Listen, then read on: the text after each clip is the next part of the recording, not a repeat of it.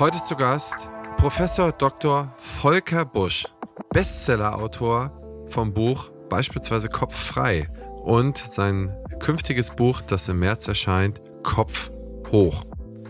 Volker Busch ist eigentlich bekannt durch Funk und Fernsehen, wie man so schön sagt, und er ist ein sehr nachdenklicher, lebensbejahender Rheinländer, der in Regensburg wohnt und über die letzten Jahrzehnte sozusagen die Disziplin des Gehirns in Deutschland beherrscht. So hat er auch einen wundervollen Podcast, den ich hier jedem empfehlen kann, Gehirn gehört. Eine Episode im Monat, ungefähr 30 bis 40 Minuten, super recherchiert, ein Fakt nach dem anderen. Also wie gesagt, das ist im Prinzip jedes Mal wieder wie ein Vortrag.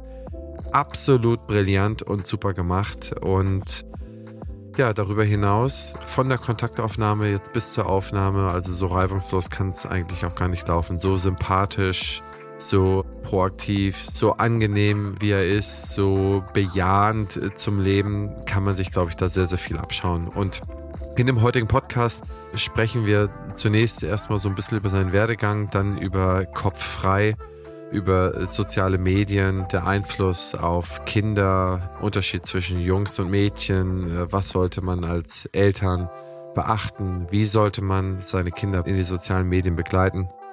Und dann sprechen wir über verschiedene Dinge wie Multitasking, Langeweile, Zwänge, Bauchgefühl und so vieles mehr. Es ist insgesamt eine super, super wertvolle Folge geworden und ich bin wahnsinnig glücklich, ihn dabei gehabt zu haben.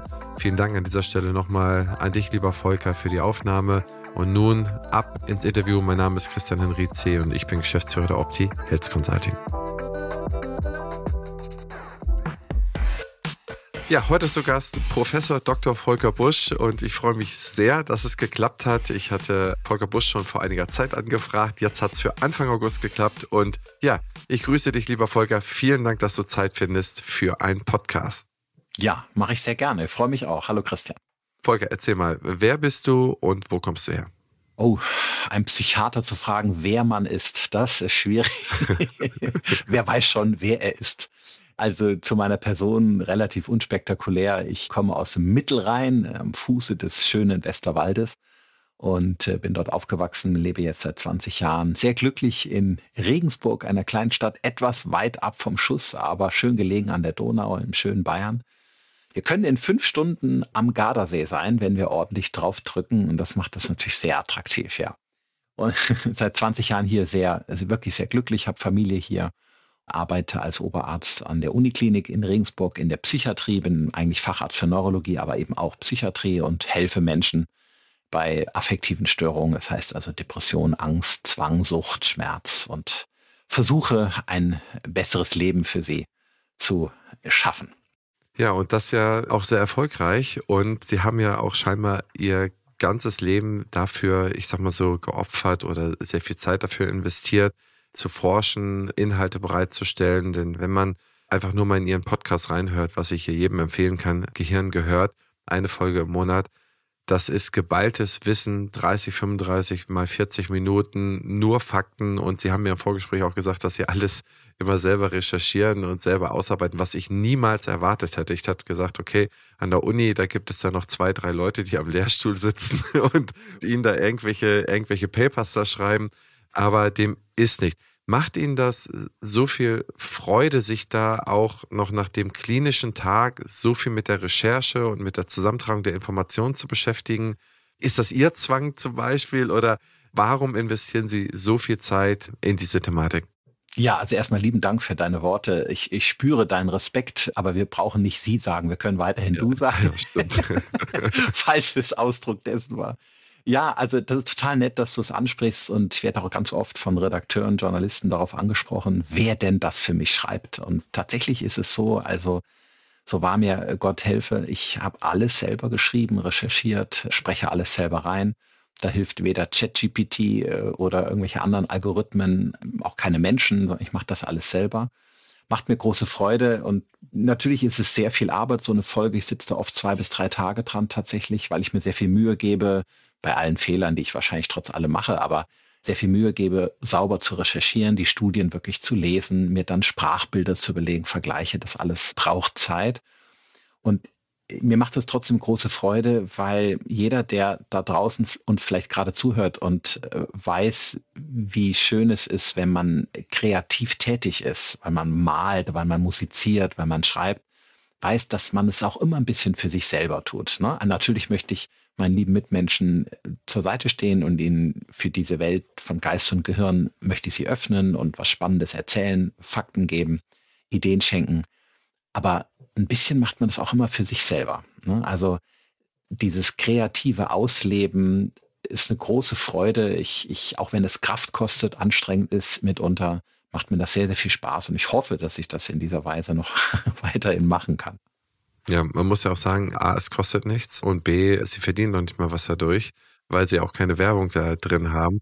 Genau, das war mir wichtig. Natürlich kommen ganz viele Werbeträger auf einen zu und wollen, dass man dann plötzlich für äh, Teppichreiniger und für Fahrräder und für irgendwelche Apps Werbung macht. Ich habe das Gefühl, dass ich in dem Moment dann als käuflich auch von meinen lieben Zuhörerinnen und Zuhörern wahrgenommen werden würde.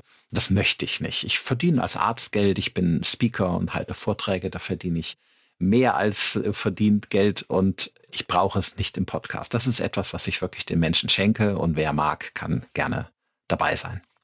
Ja, absolute Empfehlung. Aber es ist ja, wenn man sich so mal in ihrer Vergangenheit umschaut, es ist ja nicht so gewesen, dass sie schon immer diesen, ja, ich sag mal so sehr tiefen Ansatz in der Psychologie hatten. Denn aus ihnen hätte ja auch, wenn ich das so richtig lese, auch ein Sportlehrer oder ein Facharzt für Sport werden können, oder?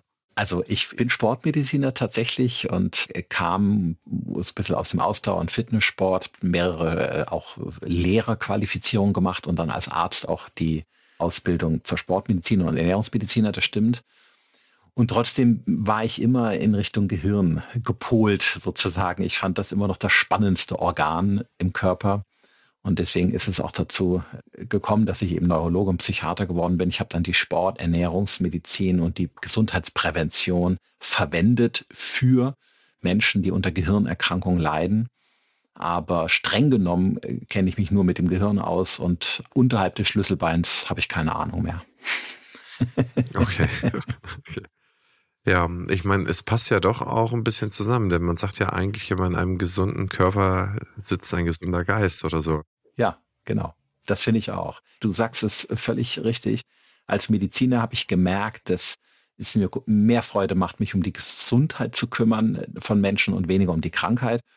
Und dann sind wir automatisch in der Prävention. Und das Gehirn wiederum ist als Steuerorgan so immens wichtig für alles, was wir Gesundheit nennen, ne? seelisch wie körperlich, das eigentlich die zentrale Stellschraube von allem ist. Und das fand ich immer mega spannend, erst recht, weil man noch so wenig drüber weiß. Und insofern bin ich da, glaube ich, ganz richtig. Wenn man das jetzt mal rückblickend betrachtet, Sie haben sich jetzt so viele Jahre mit dem Gehirn beschäftigt, arbeiten an der Klinik. Sie haben tatsächlich auch noch jeden Tag mit Patienten zu tun. Also wenn Sie nicht im Urlaub sind oder. Na, jeden Tag nicht, aber ich habe sozusagen die Stelle ursprünglich war das eine klassische, 16, 17 Jahre war ich klassisch fachärztlich tätig, jeden Tag in der Klinik und seitdem ich sehr viel auf Bühnen stehe und ein bisschen Fernsehen, Radio, Podcast mache, habe ich die Stelle reduziert, ganz offiziell und bin nur noch ein Teil der Woche an der Klinik, einen anderen Teil mache ich mit dir oder anderen Podcasts oder andere Dinge, die mir Spaß machen. Das heißt, du siehst immer noch deine Patienten, du beschäftigst dich immer noch sozusagen mit dem Corpus Delicti sozusagen. ja, genau. Ja, das ist mir auch ganz wichtig. Ich könnte ja nicht über das Gehirn reden, weder auf Vorträgen noch im Podcast, wenn ich diesen Bezug verlieren würde. Ich, ich bin total gerne Arzt und, und mag die Arbeit mit meinen Patienten, mache auch noch ein bisschen Forschung, auf kleinem Level, habe ein paar Doktoranden, ne, die für mich die im, im Labor stehen und messen und so weiter. Und, und ich gucke mir dann die Doktorarbeiten durch und verleihe auch die Titel. Ich bin ja ordentlicher Professor. Aber das ist alles ein Teil meines Tuns. Die andere Hälfte ist eben das kreative Schaffen. Und das ist in dieser Kombination einfach wunderschön. Ich bin sehr dankbar dafür. Würdest du sagen, dass dein zumindest bekannter Durchbruch, wo dich dann jeder in Deutschland mehr oder minder dann kennengelernt hat, dass das dein Buch Kopf frei war? Oder was war so das, wo du sagst, okay, das hat mir sozusagen den Durchbruch gebracht, dass ich jetzt auf jede Bühne gegangen bin? Also in der Branche war ich als Speaker schon Jahre vorher bekannt. Ich hatte mal einen internationalen Preis als Vortragsredner bekommen und so innerhalb der Branche, also der Rednerbranche, aber auch der Wirtschaft, die oft dann für Jahresveranstaltungen, Kickoffs und oder Kundenevents Speaker buchen, war ich bekannt. Das habe ich schon viele Jahre gemacht. Aber du hast völlig recht, in der Allgemeinbevölkerung ist es durch das Buch und den Podcast zu einer großen Bekanntheitssteigerung gekommen. Ich hätte damit gar nicht gerechnet, ehrlich gesagt. Das hat mir, wenn, wenn ich ganz ehrlich bin, auch niemand zugetraut, dass ich mit einem Sachbuch über das Gehirn sozusagen diesen Erfolg haben würde. Wir haben mit dem Verlag die erste Auflage mit 3000, glaube ich, 3500 Bücher gedruckt. Wir sind also jetzt äh, fast bei 100.000. Das haben wir total unterschätzt und insofern waren wir alle überrascht. Ich auch. Ich freue mich natürlich riesig über den Erfolg und vor allen Dingen darüber, und das ist total schön, also ich, wenn mich Menschen dann im Zug plötzlich ansprechen und es gibt schon mal, ne, oder auf der Straße oder so, das ist, das sind dann schöne Glücksmomente, wenn sie sagen, oh, ich habe das Buch gelesen und es hat mir geholfen oder ne, dann, dann freue ich mich riesig, weil das zeigt, dass es richtig war. Geld verdienen kann man mit so einem Sachbuch nicht. Aber wenn ich merke, ich kann Menschen damit zum Nachdenken bringen und oder ihnen äh, zu, hilfreich zur Seite stehen, dann ist das natürlich wunderschön. Insofern bin ich da sehr glücklich drüber. Ja, ich glaube, du triffst da auch einen Nerv der Zeit. Ich meine, wenn man jetzt mal, wir gehen jetzt gleich mal in das erste Thema rein, das ich mit ihm besprechen möchte. Da, wenn man sich da die letzten Jahre anschaut, was hat sich da eigentlich alles getan, was Einfluss auf das Gehirn nimmt? Die sozialen Netze wurden erfunden. 2006 oder 2007 kam das erste iPhone. 2012 kamen die sozialen Netze auf das iPhone und das hat mal die ja, die, die Selbstharmraten in den USA hat in den Himmel getrieben. Die Unzufriedenheitsraten mit sich. Jeden Tag gehen 4000 Eltern mit ihren Kindern in die Notaufnahme und selbst die wissen schlichtweg nicht, was man machen soll, weil die Leute, weil die Kinder sich selbst verletzen, beziehungsweise weil sie sich dann irgendwie nicht mehr selber finden. Das heißt, wir haben ja hier irgendwie zumindest die Leute, die ein Kind haben oder Kinder haben, die sehen, es ist irgendwo toxisch ist es irgendetwas, was da passiert. Und ich möchte mich da mal mehr mit beschäftigen. Das war so ein bisschen der Anlass, zumindest, wenn ich das aus mir selber betrachte, weswegen ich mich da mehr habe damit beschäftigen wollen, was da eigentlich passiert. Und da wollte ich eigentlich mal direkt mit dir einsteigen. Und zwar zu den sozialen Medien, Mobiltelefonen und das alles bei Kindern, sagen wir mal, ab dem Alter von zwölf Jahren was da deine Betrachtung der Sachlage ist. Ja, du sprichst da, glaube ich, einen, einen wirklich relevanten, unheimlich wichtigen Punkt an. Denn wir waren alle, als die sozialen Netzwerke sozusagen auf den Markt kamen oder die Smartphones, gar nicht darauf gefasst, welche tiefgreifenden Veränderungen das haben würde. Ne? Das ist oft so, dass man von technologischen Dingen überrollt wird und man erst als Gesellschaft im Nachhinein klären muss, okay, was machen wir jetzt damit? Und so war das hier ganz extrem. Ich glaube, ein Hauptgrund dafür, dass es so kommt, wie du es skizziert hast, ist also viele, gerade junge Menschen, die noch so ihren Platz suchen in der Gesellschaft im jungen Alter von zwölf, dass die oft von sozialen Netzwerken überfordert werden. Das liegt daran, dass sie sich automatisch für alle sichtbar in eine Art Konkurrenzsituation mit Gleichaltrigen oder generell mit anderen Menschen begeben, weil eben die Welt ja transparent wird durch soziale Netzwerke. Ich erfahre ja, was der andere macht, was er tut, was er isst, mit wem er sich trifft, was er alles erlebt und so weiter. Und der Mensch hat sich zwar immer schon verglichen, keine Frage, das ist nichts Neues, das macht, machen wir nicht nur im Jahr 2023, aber die Möglichkeiten, sich zu vergleichen, die waren natürlich begrenzt, denn das galt für die paar Mitschüler in der eigenen Klasse und vielleicht für Bekannte im eigenen und Nachbardorf. Aber darüber hinaus hat man ja in Süddeutschland nicht erfahren, wie es einem Pendant in Norddeutschland geht. Und durch die sozialen Netzwerke jetzt sind wir immer rund um die Uhr mit jedem und allem verbunden. Das heißt, die Flut an Lebensmodellen, die auf uns einprasselt oder einströmt, die ist vergleichsweise viel, viel höher. Und das macht mit einem Menschen, der noch nicht mit beiden Beinen fest im Leben steht, Mädchen wie Jungs, natürlich ganz, ganz viel. Im Alter von 11, 12, 13 sucht man ja noch seinen Platz. Ne? Wer bin ich? Was kann ich? Bin ich wertvoll? Bin ich klug genug? Kann ich genug? Mache ich das Nötige aus meinem Leben? Das sind ja Fragen, die man beginnt sich zu stellen. Und wenn man in den sozialen Netzwerken ständig erfährt, wie toll etwas ist, was jemand anderes gemacht hat, wen er alles kennt und wo er alles war und so weiter, dann bleibt ständig der Vergleich mit mir selbst übrig. Und da wir uns dummerweise selten nach unten vergleichen, sondern fast immer nach oben, bleiben wir relativ gesehen unzufrieden zurück. Berühmter Philosoph hat mal gesagt, der Vergleich ist des Glückes Tod. Ne? Und das ist ein sehr schöner, wenn auch sehr harter Satz. Diese Vergleicheritis, wie man es auch nennt, also der, der, der Wunsch des Menschen, sich selbst zu kalibrieren, mit anderen in den Maßstab zu sehen, der nimmt durch soziale Netzwerke zu. Und das kann für Menschen, die sehr labil sind, die also eben nicht das Gefühl haben, dass sie ganz vorne mit dabei sind, kann das ganz, ganz schnell auf die Stimmung schlagen und es kann dann zu Depressionen und Ängsten oder selbst starken Selbstwertproblemen führen. Wo wir gerade von der Zukunft sprechen, die BFS ist eines der führenden Health-Tech-Unternehmen auf dem deutschen Gesundheitsmarkt. Was ich besonders spannend finde, ist Ihr Digital Health Dialogue. Hier werden die Gesundheitsthemen der Zukunft aufgelistet und gemeinsam diskutiert.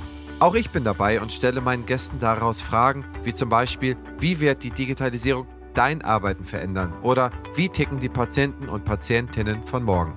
Mach mit und trage deinen Teil dazu bei, die Digitalisierung patientenfreundlich und praxisnah zu gestalten damit die Medizin von morgen zum Vorteil für alle wird. Zu finden ist diese unter meinebfs.de-dhd. Ich wiederhole, meinebfs.de-dhd. Du möchtest deine Karriere und oder deine Praxis auf das nächste Level bringen, dein betriebswirtschaftliches Know-how verbessern und dabei völlig flexibel bleiben? Beim Fernstudium zum Dental Manager werden euch alle relevanten Inhalte zu BWL, Marketing, Hygiene und Co. vermittelt. Das Fernstudium ist vollständig digital und IHK-zertifiziert. Das ist einmalig in der Dentalbranche. Das Fernstudium ist sowohl für Zahnmedizinerinnen als auch für zahnärztliches Fachpersonal geeignet. Alle Informationen zum Dental Manager findest du unter www.dentalmanager.online. Den Link findest du wie immer in den Shownotes. Ein passendes Ergänzungsformat zum Praxisflüsterer ist Küste und Kiez mit meiner Co-Host Dr. Anne Heitz. Wir beantworten Fragen in 15 bis 20 Minuten und immer und stets Dienstag früh in eurem Podcast-Player. Ihr Charme, mein Gepolter. Ich glaube, das ist unterhaltsam. Hört doch einfach mal rein. Ich meine, der Vergleich mal zu Ende gedacht also ich habe da ein persönliches Beispiel, was ich da immer auch gerne anbringe. Es gibt hier eine Familie, ne, wir sind hier aus Schleswig-Holstein, aus Kiel, die ist sehr, sehr wohlhabend. Ich, ich glaube, die, die reden über ein Vermögen von in Richtung einer Milliarde. Wenn man von denen was hört oder wenn die was erzählen, die gucken auf die nächstgrößere Familie, die ist in Lübeck, das ist die Familie Dreger, die haben so drei, vier Milliarden. Und die gucken zur Familie Otto nach Hamburg, die haben dann so zehn Milliarden. Und die sagen aber hier der Bill Gates oder der Little Schwarz oder so, äh, die haben ja noch viel mehr. Das heißt, diese Vergleichs, egal wo man anfängt, diese Vergleichsspirale, wie der Philosoph dieses Sprichwort da geformt hat, die geht ja nie zu Ende. Das hört vielleicht bei einer Person auf, aber alle anderen 99,9 und dann kann man noch 10,9 hinterpacken, werden sich immer schlecht fühlen. Genau. Dahinter steckt prinzipiell eine wenn man so will, gute Idee, nämlich die, dass wenn wir uns mit jemandem vergleichen, der mehr zu haben scheint oder mehr kann, mehr weiß, dass uns das natürlich motivieren kann, antreiben kann, es ihm gleich zu oder ihr gleich zu tun und in diese Richtung zu laufen. Also prinzipiell steckt dahinter ein motivationaler Gedanke. Nur das hat Grenzen. Ne? Wie immer ist alles eine Frage die, des Giftes ist die Dosis. Und wenn wir uns ständig vergleichen und das noch in einem Alter, wo wir sozusagen ein noch nicht so starkes Selbstbewusstsein entwickelt haben, dann kann das gefährlich sein. Und es gibt eben Studien, die zeigen, dass bei Menschen mit einer etwas labilen, mit einem etwas labilen Gemüt so ab bereits ab eineinhalb Stunden, zwei Stunden täglichen Medienkonsums die Rate an Depressionen, Ängsten, aber auch übrigens Essstörungen und andere Dinge rapide ansteigt. Und das ist ganz spannend, dass also auch im Vergleich internationaler Studien diese Zahl von so 90 bis 120 Minuten immer wieder rauskommt. Und, und diese Zeit haben junge Menschen sehr schnell heute. Das ist also keinesfalls ein außerordentlich hoher Medienkonsum, sondern fast, ich möchte fast sagen, und noch unterdurchschnittlicher. Und selbst da tritt es schon auf. Das ist also nicht der Fall, wenn wir ganz kurz unsere E-Mails checken. Gut, das machen wir vielleicht mit zwölf noch nicht, aber sagen wir ganz kurz irgendwie äh, gucken, was es abends im Fernsehen gibt oder irgendwie schnell ein WhatsApp schreiben oder einen Wetterbericht uns anschauen. Da, da passiert das natürlich nicht. Aber wenn wir so, so Stunden in sozialen Netzwerken versinken und ständig bombardiert werden mit der Botschaft, was gäbe es noch, was können andere, was haben andere dir voraus. Puh, das lastet irgendwann schwer. Ja, absolut. Was würden Sie denn Eltern empfehlen, die Kinder im Alter von 11, 12, 13 haben und langsam fragen, Mensch, ich möchte ein iPhone haben oder ich möchte ein Smartphone haben? muss man neutraler zu benennen. Und sie merken, so Snap, Facebook oder andere soziale Netzwerke werden ein Thema, auch ein Thema in der Klasse. Na, da ist ja auch, wie gesagt, der Kohorteneffekt, von dem Professor Jonathan Haidt gesprochen hat. Na, also, dass alle das dann auf einmal machen und ich bin dann der, der es nicht macht. Und was würden Sie diesen Eltern raten? Also ich habe tatsächlich in meinem Buch Kopffrei sogar ein eigenes Kapitel nur für Eltern geschrieben, die sich die Fragen stellen, wie gehe ich da um mit meinen Kindern. Prinzipiell gibt es natürlich verschiedene Möglichkeiten. Viele Wege führen nach Rom und es ist immer schwierig, eine, eine einzeln richtige Empfehlung zu geben. Aber Untersuchungen und auch so ein bisschen die therapeutische Erfahrung zeigen, dass Kinder sich leichter tun im Umgang damit, wenn sie etwas später erst damit beginnen. Also orientierend ist ein Handy ab dem 11., 12. Lebensjahr nicht mehr ganz so kritisch, als wenn es bereits mit sieben oder acht ein Handy hat. Das ist ein großer Unterschied. Man könnte jetzt sagen, okay, sind nur drei Jahre. Was sind drei Jahre? Aus unserer Sicht, ich bin jetzt 52, äh, ob ich 49 oder zwei, ist es, ist es kein Unterschied. Du siehst aber jünger dafür aus. Da hätte ich dich aber deutlich jünger geschätzt. vielen Dank, vielen Dank. Das habe ich jetzt nur gesagt, damit ich ein Kompliment. ja. Ne, aber die, die, ich sah mit 49 genauso durcheinander aus wie jetzt. Also das ist kein Unterschied. Drei Jahre in meinem Alter machen keinen Unterschied. Im Alter zwischen sag mal, 8 und 11 ist das ein fundamentaler Unterschied. Im Alter von 8 sind wir in einem Prozess in unserer Entwicklung, wo die Kommunikation über schriftliche Medien praktisch keine Rolle spielen sollte, sondern die Kinder sollen rausgehen, die Welt entdecken, echte Menschen um sich herum haben, Blödsinn machen, die Welt begreifen im wahrsten Sinne des Wortes. Also sehr viel motorisch, hat sehr viel mit Bewegung, Natur, echten Menschen zu tun. Und wenn die älter werden, ist es nicht mehr ganz so kritisch. Ab dem Alter von 11, 12 kann man damit langsam beginnen. Das wäre mal sozusagen die erste Antwort auf deine Frage. Dazu gehört dann aber auch, und, und da sehe ich, dass äh, sich manche Eltern da doch gerne einen schlanken Fuß machen, das zu begleiten wenn sie sich entscheiden, dass ihr Kind ab jetzt ein Handy haben darf. Ich, ich muss es begleiten. Das heißt, ich muss Dinge erklären, äh, muss äh, erläutern, wie diese Netzwerke funktionieren, warum Menschen was schreiben, peu à peu. Ne? Es soll jetzt keine, kein, irgendwie kein Vortrag sein, keine Schulstunde, aber sie müssen damit wachsen. Sie müssen lernen, wo beginnt meine Freiheit, wo beginnt die des anderen, was darf ich tun, was darf ich nicht tun. Ne? Stichwort Cyber Mobbing oder äh, andere Formen des kriminellen und, und unmenschlichen Verhaltens. Das sind ja Dinge, die kann man mit elf noch gar nicht wissen. Also muss ich den Kindern behutsam und liebevoll beibringen. Das können Lehrer in der Schule, das müssen aber vor allen Dingen auch die Eltern machen. Und ich habe manchmal das Gefühl, dass äh, ja die, die Eltern den Kindern dann zu Weihnachten irgendwann mit elf oder zwölf ein Handy schenken und dann sagen sie, okay, jetzt ist das Thema durch. Nein, es beginnt dann erst. Und ich, ich muss ihnen die Apps erklären. Ich, ich muss auch am Anfang, das mache ich bei meinen Kindern, jetzt schon ein bisschen älter, aber gucken, welche Apps wollen sie gerne haben. Ich, ich muss wissen, womit sich junge Menschen beschäftigen. Ich muss das Metier kennen. Und nur dann kann ich es auch beherrschen. Und das ist Arbeit, das ist anstrengend, das kostet Zeit, aber nur so können wir unseren Kindern, glaube ich, richtig zur Seite stehen. Würdest du empfehlen, die Zeit, also auch so, ich meine, neben der Begleitung, neben dem drüber sprechen, da würdest du da auch Regeln einführen, wie ich beschränke es auf eine Stunde am Tag. Du sagst ja, ab, ab 90, 120 Minuten geht es ins stark Negative. Das heißt, wir haben die Maximalzeit dann auf jeden Fall ja schon definiert, eigentlich anderthalb Stunden. Würdest du das dann auch bis zu einem gewissen Alter dann auch hart beschränken?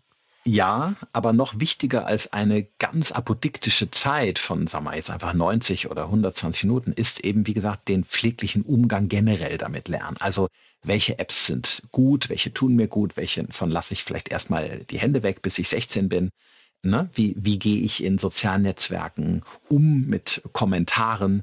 Oder wie reagiere ich, wenn ich ein Bild sehe? Wie gehe ich mit Freiheitsrechten um? Also solche Dinge, die sind mir fast noch wichtiger, als jetzt eine Zeit zu formulieren, die, die dann irgendwie, dann wird das Ding ausgeschaltet, das ist ja kein Lernprozess, sondern ich muss den Kindern beibringen, wie gehe ich mit den Dingen um? Was, was geht verloren vielleicht, wenn ich nur konsumiere? Was kann ich, könnte ich stattdessen entdecken? Dazu gehört da zum Beispiel auch, dass ich mit Kindern bespreche, dass es einem gut tut, wenn man handyfreie Zonen hat dass man in den Film, den man abends guckt, viel mehr eintaucht, wenn ich dabei nicht im Handy surfe. Ne? Dass der, der Genusseffekt ein viel höher ist. Dazu gehört, dass ich meinen Kindern beibringe, wie schön es ist, wenn wir zusammen am Essenstisch uns unterhalten und keiner ins Handy guckt. Dann darf ich allerdings auch nicht in die Zeitung gucken als Papa. Es wäre nämlich das Gleiche. Ne? Das ist mir fast noch wichtiger, als jetzt eine Zeit zu formulieren und eine Uhr zu stellen, eine Eieruhr, die dann irgendwie abläuft und so. Das, das mag in Extremfallen nötig werden, aber mir ist viel lieber, die Kinder lernen eine Kultur des Umgangs. Und das Schritt für Schritt. Und äh, so habe ich es bei meinen Kindern gehalten und äh, ich habe da natürlich trotzdem auch viele Fehler gemacht, aber wir sind Gott sei Dank nicht dahin gekommen, dass wir eine Zeit von 70 Minuten oder irgendwas formulieren mussten, sondern meine Kinder machen von selbst das Handy aus, wenn sie einen Film gucken. Und sie, sie denken überhaupt nicht dran, das, das Handy mit ins Schlafzimmer zu nehmen. Und auch am Essenstisch nehmen sie es nie mit. Das haben sie einfach gelernt. Ich habe es ihnen vorgelebt, wir haben es besprochen. Und das ist mir viel wichtiger als eine Zeit. Verstehst du, was ich sagen will? Ja, absolut. Also das heißt, Schlafzimmer tabu, Essenstisch tabu, aber das sind ja soziale Begegnungen. Auf dem Essenstisch, da will man sich ja miteinander unterhalten. Im Schlafzimmer habe ich es noch nicht rausgekriegt, aber ich glaube, da muss ich mal dringend rangehen. Siehst du Unterschiede zwischen Jungs und Mädchen in dem Alter? Absolut. Die, die sind auch wissenschaftlich ganz evident. Beide Geschlechter nutzen gerne soziale Netzwerke, überhaupt die digitalen Technologien. Wer würde es ihnen verdenken wollen? Die sind ja auch fantastisch. Sie bieten uns ja auch tolle Möglichkeiten. Übrigens wäre ich bei mir genauso, wenn ich jetzt jung wäre. Aber die Art der Nutzung, die ist tatsächlich unterschiedlich. Also Jungs spielen häufiger und Mädchen nutzen viel mehr die kommunikativen Möglichkeiten von sagen wir, WhatsApp oder Snapchat oder andere Dinge. Es gibt große Überlappungen, da kann das nicht ganz so trennen, aber wenn man das statistisch vergleicht, sind die Geschlechter diesbezüglich unterschiedlich. Ja. Ich meine, genau diese Beobachtung habe ich auch gemacht und ich glaube immer zu meinen, ohne es genau zu wissen, dass die Jungs es da vielleicht einfacher haben, weil sie dann irgendwo mit irgendetwas daddeln und die Mädchen verfangen sich in irgendwelche Netzwerke oder in irgendwelche Kommunikationen und fangen sich früher an zu vergleichen und fühlen sich schneller schlecht. Und die Jungs spielen Fortnite. Ne? Ja. Ja, und vor allen Dingen, man darf nicht vergessen, das ist jetzt eine sehr soziologische Diskussion. Ich weiß nicht, ob es zu weit wegführt, aber ich erinnere mich gerade dran, als als du das Stichwort gabst. Zusätzlich haben wir natürlich auch in den sozialen Netzwerken sehr verwirrende Botschaften. Einerseits äh, dürfen die heutigen Mädchen mit einem Gott sei Dank ganz anderen Frauenbild groß werden, was von vielen Stereotypen entfernt ist. Wir, wir, wir, wir haben eine ganz andere Form der Begegnung zwischen Mann und Frau, äh, sei es beruflich, privat, sei es die Rollenverteilung der Familie, das sind ja alles Errungenschaften. Und das ist vielleicht die erste Generation, die damit anders aufwachsen darf. Andererseits leben wir immer noch ein völlig archaisches Bild, wenn es darum geht, wie eng die Taille sein muss bei einer Frau, wie hübsch sie sein muss. Und wir leben in einer Gesellschaft, die quasi verlangt, dass man seine Fotos retuschiert, dass man keine Falten sieht, dass man immer gut aussehen muss. Und das ist natürlich für ein junges Mädchen auch wirklich verwirrend. Was stimmt denn nun? Darf ich so sein, wie ich bin, oder muss ich trotzdem einem alten Stereotypen Frauenbild gehorchen. Das ist für einen Menschen wirklich verwirrend. Da machen wir uns manchmal keine Gedanken. Und das, und das alles wirft den Selbstprüfungsmodus im Gehirn an. Ne? Gerade wenn, wenn verwirrende Botschaften entsteht, prüfen wir uns umso mehr. Wie, wie bin ich richtig? Was darf ich sagen? Was muss ich machen? Wie, wie ist es richtig? Wie komme ich an? Unser Gehirn stellt insbesondere die sozialen Fragen die ganze Zeit. Und genau das macht äh, die Belastung, die Unsicherheit und letztendlich auch irgendwann die Erschöpfung, weil ich, weil ich mir die ganze Zeit die Frage stelle, wie muss ich sein, damit ich gut ankomme. Das ist sehr, sehr anstrengend auf die Dauer. Ja, absolut. Ja, oh Mann, oh Mann, oh Mann. Ich bin so froh, dass ich das nicht selber durchmachen musste. Umso mehr leide ich mit der jetzigen Generation, die da oder unseren Kindern, die da durch müssen. Das ist schrecklich und trotzdem würde ich da gerne zuversichtlich sein. Das ist das, was wir Kindern beibringen. Was ich mir vorstelle, ist vielleicht utopisch, aber was ich mir vorstelle, ist, dass wir nicht nur die Gespräche mit unseren Kindern als Eltern führen, sondern dass wir vielleicht auch, ja, ich will nicht so weit gehen, sagen, dass es ein Schulfach werden müsste, aber Warum denn vielleicht nicht? Warum soll es nicht einen fakultativen Kurs geben, ein Fach geben? Manche Schulen machen das ja auch, muss man sagen, wo die Kinder genau sowas beigebracht bekommen. Wie gebe ich mich in sozialen Netzwerken? Was passiert da mit mir? Ganz behutsam, ne, mit dem jeweiligen Alter entsprechend. Man darf die Kinder mit zwölf jetzt nicht mit zu viel Psychologie überschütten, aber dass man es eben so altersentsprechend vorsichtig ranführt. Ich glaube, das würde in vielen Fällen Schaden verhindern und wird helfen, die Kinder fit zu machen im Umgang mit diesen Dingen. Ich glaube, wenn es so etwas gäbe, käme ich auch zu einer Meinung, dass es vielleicht sogar netto positiv wäre. Aktuell habe ich den Eindruck, dass es für Kinder, sagen wir mal, bis zur Volljährigkeit, um mal da irgendwie mal so ein Ziel zu setzen, würde ich das fast als netto negativ bezeichnen, die sozialen Netzwerke. Stimmst du da mit mir überein oder würdest du sagen, netto siehst du es trotzdem positiv? Ja, die Gleichung hat viele Variablen. Ne? Das ist sehr, sehr schwer, äh, sozusagen auf einen Nettobetrag zu kommen, denn es kommt darauf an, nach was man diese Gleichung auflöst. Wir haben durch die sozialen Netzwerke, überhaupt durch die Handytechnologie natürlich fantastische Möglichkeiten, auf die ich nicht verzichten möchte. Sei es äh, schnell mal eine Information zu recherchieren, sei es schnell sich mal zu verabreden oder sei es auch einfach nur fantastische Unterhaltungsmöglichkeiten, die uns dann mal ablenken. Insofern, ich glaube, dass die Vorteile die Nachteile überwiegen. Ich gebe mich da also eher positiv. Aber wir, wir dürfen eben, und jetzt kommt dann doch wieder so ein bisschen der Gedanke von eben durch, in diesem unbedingten Fortschrittsglauben dürfen wir nicht vergessen, dass alles, was auf den Markt kommt, automatisch gut ist und dass wir schon manche Entwicklungen auch etwas gesellschaftlich steuern müssen, ne, aus ethischen, pädagogischen Gründen. Das wäre wär mir schon wichtig. Also äh, sich einfach nur fallen zu lassen in die neuen Technologien nach dem Motto, die sind jetzt da, was weiß ich, dann ist es eben so, wäre mir auch zu wenig. Mir wäre wichtig, dass egal ob es um ChatGPT geht oder Algorithmen, Software oder eben soziale Netzwerke, dass wir stärker noch diese Technologien nutzen. Es bringt nichts, die klein zu hoffen, zu leugnen. Sie sind da, keine Frage. Aber dass wir sie noch stärker einbinden in einen ethischen, pädagogischen Kontext. Nicht mit, mit erhobenem Finger von oben herab. Das ist nicht der Ansatz.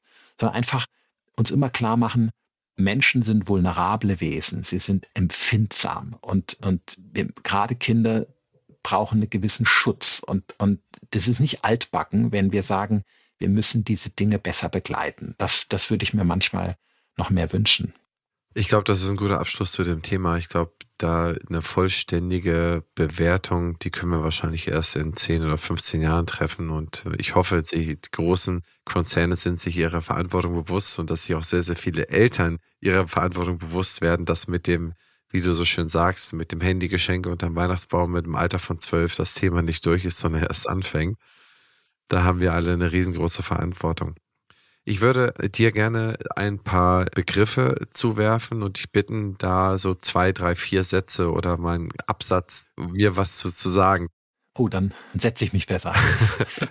und ich habe die Dinge A aus deinem Podcast herausgeschrieben, über die letzten anderthalb Jahre mal geguckt, welche Sachen mich da besonders berührt haben und wo ich auch immer mich selber irgendwo dabei ertappt habe und aber auch aus Kopf frei. Ich glaube, das ist eins von zwei Büchern in meinem kompletten Leben, die ich gelesen und bei Audible nochmal durchgehört habe. Ich habe hier den David Zinkler durchgehört, das mit der Langlebigkeitsforschung, was sind Alterskrankheiten und so weiter und dein Buch. Also insofern kann direkt auf den Zahn fühlen. Danke. Gut, fange ich mal an mit Multitasking. Multitasking, eine menschengemachte Illusion, geistig wertvoll gleichzeitig arbeiten zu können, weil wir uns zu sehr an Computern orientieren und zu wenig am Mensch. Der Computer kann es, der Mensch kann es nicht. Wir sind besser, wenn wir nacheinander sind. Eine Nachfrage dazu. es ist sozusagen ausgeschlossen, dass selbst Albert Einstein Multitasking konnte. ja, also er wird, er wird möglicherweise, wenn er die Relativitätstheorie ersonnen hat, dabei in der Nase gepopelt haben. Das ist möglich. Aber dass er währenddessen sozusagen noch über seine Steuer nachgedacht hat, das wage ich zu bezweifeln. Okay. Langeweile. Ein Zustand, der sich anfangs unerträglich anfühlt und der gleichzeitig aber die Tür aufstößt in die Welt der Fantasie. Und diese Tür möchte ich nicht missen. Ich versuche jeden Tag einmal hindurchzugehen. Wie produzierst du denn deine Langeweile? Wenn ich jetzt so dein Hintergrundbild anschaue, du sitzt in deiner Bibliothek, da sind gefühlt 150 Bücher. Dir kribbelt es doch in der Hand, da in ein Buch einzugreifen, oder? Das stimmt, das stimmt. Deswegen, Langeweile ist anfänglich schwer auszuhalten, aber es ist tatsächlich so. Also ich habe jeden Tag, also ich möchte, möchte sagen, an sechs von sieben Tagen Phasen, wo ich ganz bewusst loslasse nicht konsumiere, weder in den Bildschirm gucke noch in ein Buch, auch nicht kommuniziere, nicht mal Podcasts mache, sondern wirklich nichts tue geistig. Ich laufe dann schon durchaus durch den Wald oder mache irgendwas motorisch, das kann schon sein. Und äh, das ist manchmal unerträglich, wenn man denkt, oh Gott, was habe ich alles zu tun? Das ist nicht effizient. Und das ist dieses Unangenehme am Anfang, das kenne ich schon auch. Aber es ist immer, ehrlich, es ist immer ein Moment später so, dass mir eine tolle Idee kommt oder ein Gedanke, eine Lösung, dass mir was einfällt. Und deswegen pro, provoziere ich solche Zustände. Ich genieße sie geradezu. Ohne die könnte ich auch übrigens nicht kreativ sein. Wie lange versuchst du die dann jeden Tag zu produzieren? Ach, das reicht, reicht eine Viertelstunde, halbe Stunde. Kein Mensch muss zwei Stunden Langeweile aushalten. Aber eine halbe Stunde reicht schon für dieses Gefühl. Ich habe es übrigens gerade mit einer Gruppe von Studenten ausprobiert, die ich eine halbe Stunde lang eingesperrt habe in einen Raum. Und äh, die Langeweile kam lange vor, vor dem Ablauf der 30 Minuten bereits. Ja. Also es reicht oft äh, 20, 30 Minuten. Lieblingsthema von mir, Zwänge. Kenne ich auf beiden Seiten des Tischs. ich kenne es als behandelter Psychiater, weil natürlich Zwänge, Zwangsgedanken, Zwangshandlungen etwas sind, unter dem viele Menschen leiden. Ich kenne es aber auch von mir selber wenn man Denkzwänge hat, bestimmte Gedanken, Sorgen, die man nicht los wird, Dinge, die man sich einbildet, an inneren Ansprüchen, an denen man zu verzweifeln droht. Also Zwänge sind etwas ganz Menschliches und ich bin froh, dass ich zumindest ein paar Strategien kenne, um mir und anderen zu helfen. Was sind da so die gängigsten Strategien? Ich habe auch ein paar Zwänge, mal ganz persönlich gesprochen. Ich mag nicht über Teppiche laufen. Ich versuche da immer, auch wenn ich dabei umkippe, so um den Teppich herumzulaufen. Oder wenn ich die Treppe hochgehe, dass ich an diesen Treppenpfosten, dass ich da nie auf die Treppenstufe trete, ja. wo so ein Treppenpfosten okay. draufsteht, sondern immer darüber mhm. springe. Das wäre die Form für einen Zwang, ein leichter Zwang.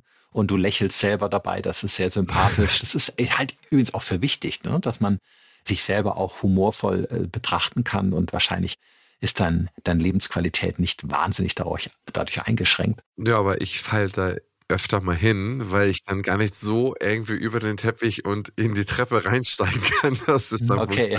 ja.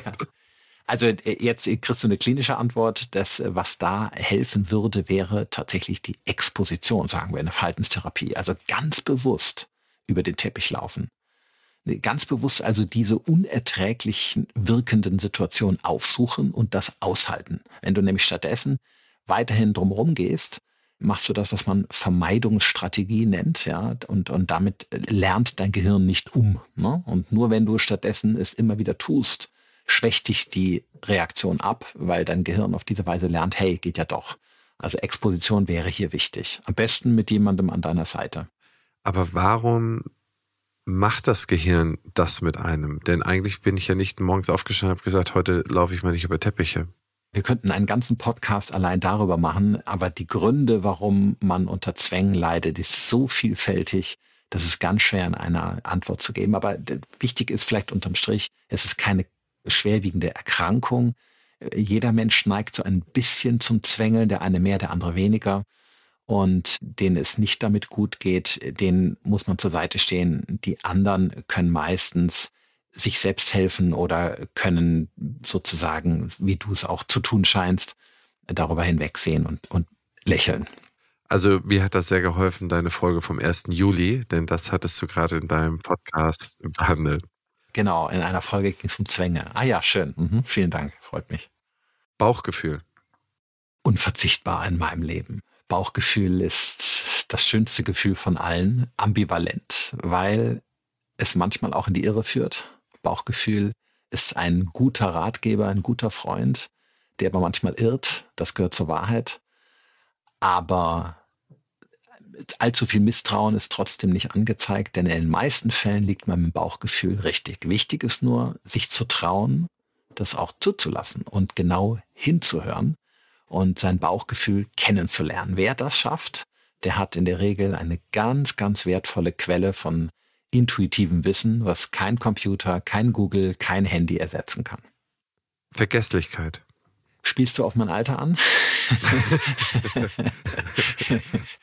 Vergesslichkeit kenne ich natürlich mit jetzt dann 52 Jahren schon.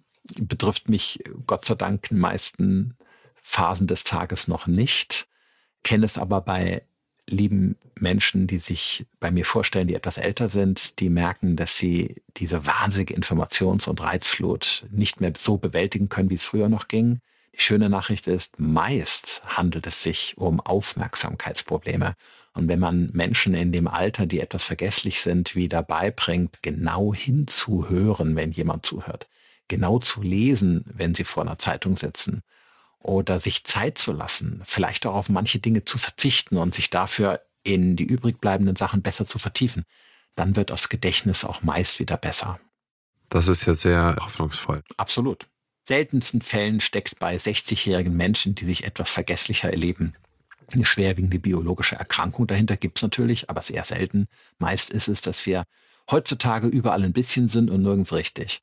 Und bei mangelnder Aufmerksamkeit lässt auch das Gedächtnis nach. Ein berühmter Schriftsteller hat mal gesagt, die Aufmerksamkeit ist das Nadelöhr für die Gedächtnisfunktion. Okay, ist viel Wahres dran. Was man immer wieder hört, und möglicherweise ist das eher so Volksmund, ist, dass einem Leute sagen, ich kann mir jedes Gesicht merken, wenn ich sehe, aber ich habe kein Namensgedächtnis. Das ist zumindest etwas so im Volksmund, was, was ich gefühlt in meinem Leben schon 40, 50 Mal von irgendwelchen Leuten gehört habe. Das stimmt. Das geht aber jedem so. Das ist fast das menschliche Gehirn kann sich Gesichter oft besser merken als Namen, weil Namen ja abstrakt sind und man erst, wenn man Brücken baut und sich Hintergründe oder Ähnlichkeiten zu dem Namen überlegt, dann entsteht eine Verankerung. Beim Gesicht hat man in der Regel sofort einen emotionalen Eindruck. Das ist unabhängig vom Alter dass wir generell dazu neigen, uns Gesichter besser zu merken als Namen.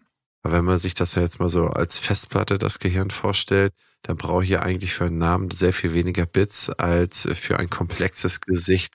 Ja, aber das ist ein Fehler. Das ist, das ist, ich bin dir fast dankbar, dass du es sagst, weil das ist, das ist so typisch, was man so äh, immer wieder liest in, in manchen Frauen- und Herrenzeitschriften. Das Gehirn ist eben keine Festplatte. Das ist, es gibt keinen Ort wie bei dir oder bei mir auf dem Desktop, wo die Namen gespeichert sind. Wenn wir uns Namen oder Gesichter merken, dann ist das ein komplexes Zusammenspiel von ganz, ganz viel, zum Teil weit entfernten Netzwerken. Und in der Summe oder in der Zusammenarbeit dieser Netzwerke entsteht dann das, was diese Gedächtnisspur darstellt. Und deswegen gelingt es uns ja auch oft besser, uns an Dinge zu erinnern, wenn wir es verbinden mit Geschichten. Also wenn dir jemand in der Straße begegnet, der stellt sich dir vor mit einem Namen und sagt vielleicht noch sein Alter und du denkst dazu eine Geschichte, dann baust du diese abstrakten Informationen in ein komplexes Netzwerk ein, verteilst das im Gehirn auf verschiedenen Zentren und kannst dadurch auch in neuen Situationen dich leichter wieder an den Namen erinnern, wenn du eine Teilinformation dieser Geschichte wieder reflektierst. Also keine Festplatte, sondern ein sehr komplexes, dynamisches Netzwerk. Besitz. Ach, Besitz, ich habe ein ganz gespaltenes Verhältnis zu Besitz. Irgendwie bin ich, glaube ich, kein kapitalistischer Mensch, dessen Glück von Besitz abhängig ist, trotzdem mehr bin ich auch ein Sammler. Das sehe ich an den Büchern. genau, genau. Es gibt, ich bin stolz auf meine Bücher und ich habe ein ganz kleines Kino mir gebaut. Unter, das kann man jetzt nicht sehen, das sind zwei Stockwerke unter mir und dort stehen also ganz, ganz viele Filme, die übrigens auch keine Bedeutung haben, weil man ja heute eigentlich alles streamt. Aber ich habe die gesammelt, weil ich Kinoliebhaber bin. Also ich, ich kann schon sammeln und das ist auch schön. Ne? Trotz allem weiß ich, dass das alles unterm Strich völlig sinnlos ist und nichts wert, denn mitnehmen können wir eh nichts. Und ganz ehrlich, wenn es knapp wäre im Leben, könnte ich mich auch von all diesen Dingen trennen. Worüber ich sehr froh bin, ist einfach, dass ich verwurzelt bin, mit vielen Menschen verbunden bin, Menschen um mich herum haben, die mich lieben. Das ist, wie wir wahrscheinlich alle auch zugeben würden, das das Wichtigste im Leben.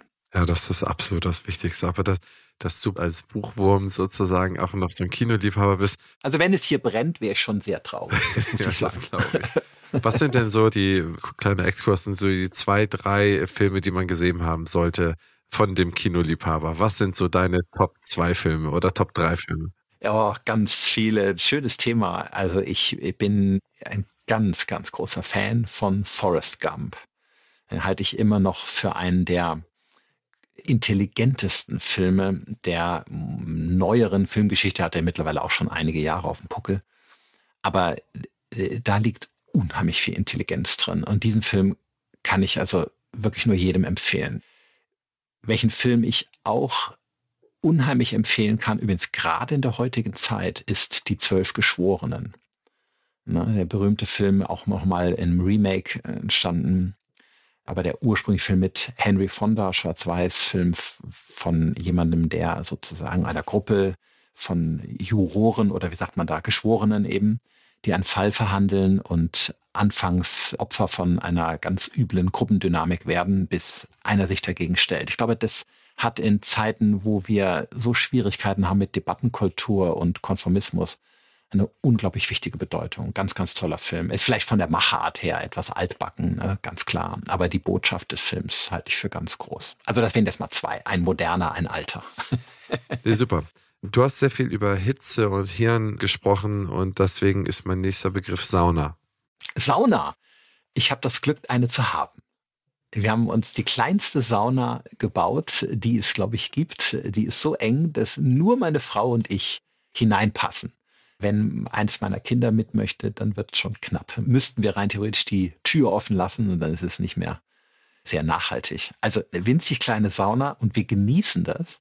Und zwar deswegen, weil wir, wenn wir in der Sauna sitzen, ins Reden kommen. Kannst du dir das vorstellen? Es ist ja anders, als wenn man auf der Couch sitzt, der irgendwie der Fernseher läuft oder der eine guckt ins Handy oder der andere liest eine Zeitung dann ist es ja doch irgendwie, man ist nebeneinander und macht man Wortwechsel, aber man ist nicht so in ein Gespräch vertieft. In der Sauna ist das anders. In der Sauna sind wir gezwungen, offline zu sein. Und es gibt natürlich auch keinen Bildschirm dort drin. Man kann auch nichts lesen. Die Zeitung würde sofort aufweichen. Wir reden. Und das ist irgendwie schön, weil wir doch beide einen anstrengenden Job haben und abends dann doch uns gerne austauschen und dann machen wir oft zwei, drei Saunagänge und wir kommen ins Reden. Also neben diese physiologischen Wirkungen, dass Sauna einfach für den Körper gut tut, tut es auch der Seele gut, weil wir so Dinge besprechen und loswerden. Und haben Sie keine Angst um das Gehirn? In der Sauna, na um Gottes Willen, da passiert nichts. Das Gehirn schmilzt so schnell nicht. Auch das liest man, dass es aufhören würde zu funktionieren. Das ist natürlich totaler Quatsch. Das halten wir aus. Nee, okay, die ist sehr gut. Dann haben Sie sehr viele interessante Sachen mal über oder geschrieben oder ich glaube, ich habe es im Podcast gehört, aber das ist schon länger her, über Hochstapler oder Münchhausen-Syndrom oder die Leute, die zwangsmäßig lügen. Da mal ein paar Worte zu.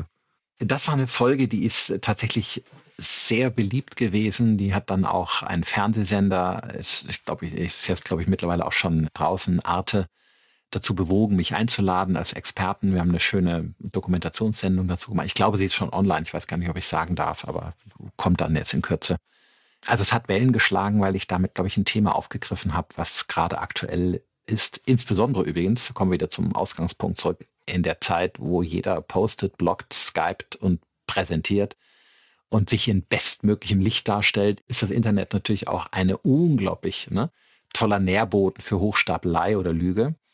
Also, wir sind heute umgeben von Hochstaplerinnen und Hochstaplern. Und zwar nicht nur ich klinisch von Patienten, sondern ganz normal im Leben. Hochstapelei gehört zum Mensch dazu. Menschsein dazu. Es gab sie immer schon in der Geschichte und wir sind einerseits von ihnen fasziniert, äh, weil sie uns eine Welt vorgaukeln, die wir selber gerne für uns hätten. Andererseits können sie uns aber auch in schwere Unglücke stürzen, weil sie Menschen verführen, ausnutzen oder eben einfach kriminell betrügen. Also in der Folge habe ich ein paar Tipps genannt, wie man Hochstapler erkennt und wie man ihnen aus dem Weg geht, damit man nicht mit ihnen in den Abgrund gerät. Vorsicht vor Hochstapelei. Auch hier super empfehlenswert zu hören und auf die Art der Dokumentation, da bin ich gespannt. Da gucke ich heute mal in die Mediathek. Die letzten zwei Vorurteile. Vorurteile, ein auch zeitloses Thema. Der Mensch hatte sie immer. Auch hier bin ich ambivalent. Vorurteile wirken nicht sympathisch und sie sind dann gefährlich, wenn sie in Diskriminierung kippen, weil wir natürlich Menschen Unrecht tun und sie vorverurteilen. Insofern also Vorsicht vor vorschnellen Meinungen. Andererseits wird es niemals ohne Vorurteile gehen. Es ist eine Illusion zu glauben, das sehen wir auch in der aktuellen Diskussion, dass Menschen völlig ohne Stereotype auskämen. Wir werden immer Menschen, die anders sind als wir, klassifizieren, weil es für unser Gehirn bedeutet, Komplexität zu reduzieren. Es versucht, Dinge zu vereinfachen. Und das wird auch in Zukunft nicht ohne gehen. Es ist richtig, dass wir schwächere Menschen oder generell Menschen vor Diskriminierung bewahren, erst recht, wenn es um Rasse oder Kultur geht. Aber es wird ganz ohne Vorurteilung nie gehen. Das sehen wir ja auch in der aktuellen Diskussion. Wir bemühen uns zwar, Menschen mit Dreadlocks oder mit äh, dunkler Hautfarbe nicht mehr zu verurteilen oder zu klassifizieren, aber stattdessen schimpfen wir über alte weiße Männer. Da ist es anscheinend irgendwie momentan en vogue und erlaubt. Es ist aber genau das Gleiche. Wir schaffen irgendwo die Stereotype ab, führen sie aber durch die Hintertür an einer anderen Stelle wieder ein. Also das zeigt uns, ganz ohne kann der Mensch anscheinend nicht. Der letzte Punkt ist negative Denkspiralen. Ich bin, wie gesagt, aus dem Rheinland und haben wir dieses Gen anscheinend nicht mitbekommen, als der liebe Gott es verteilt hat. Zumindest standen wir nicht in der ersten Reihe. Das ist sehr schön und das liebt auch meine Frau an mir, sagt sie zumindest, dass ich in der Regel sehr positiver Mensch bin, als Psychiater sowieso. Und negatives Denken ist tatsächlich etwas, womit ich mich stark beschäftige in meinem Job. Und weiß, weiß nicht, darf ich das sagen an der Stelle? Ich bin fast fertig mit meinem zweiten Buch. Und das Buch wird Kopf hoch heißen. Es kommt im März nächsten Jahres und da wird es genau darum gehen, wie wir mit negativen Denken und mit den Unwägbarkeiten in der Welt, die momentan von Zukunftssorgen und Apokalypsen und Weltuntergang geprägt sind, besser umgehen und ja, mutig und zuversichtlich nach vorne schauen. Es hat eine Relevanz in unserer Gesellschaft bekommen, gerade in Deutschland, und ich versuche das ein bisschen aufzudröseln und Menschen da zu helfen. Professor Dr. Volker Busch, Bestsellerautor von Kopf frei und von anderen tollen Büchern. Ich habe einige davon gelesen. Ich höre Ihren Podcast. Ich bin wahnsinnig beeindruckt über das, was Sie geleistet haben, dass Sie noch so jung aussehen mit 52, so eine frohe Natur sind und. Aber auch nur am frühen Morgen.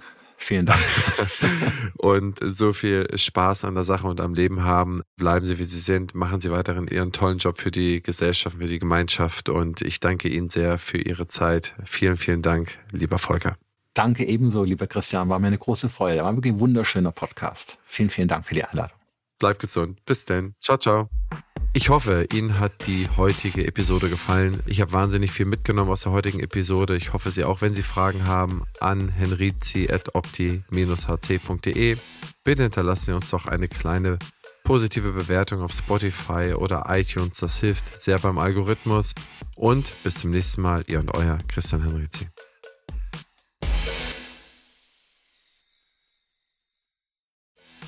Dieser Podcast ist eine Produktion der Opti Health Consulting GmbH. Inhalt und Redaktion unterliegen der Verantwortung von Opti.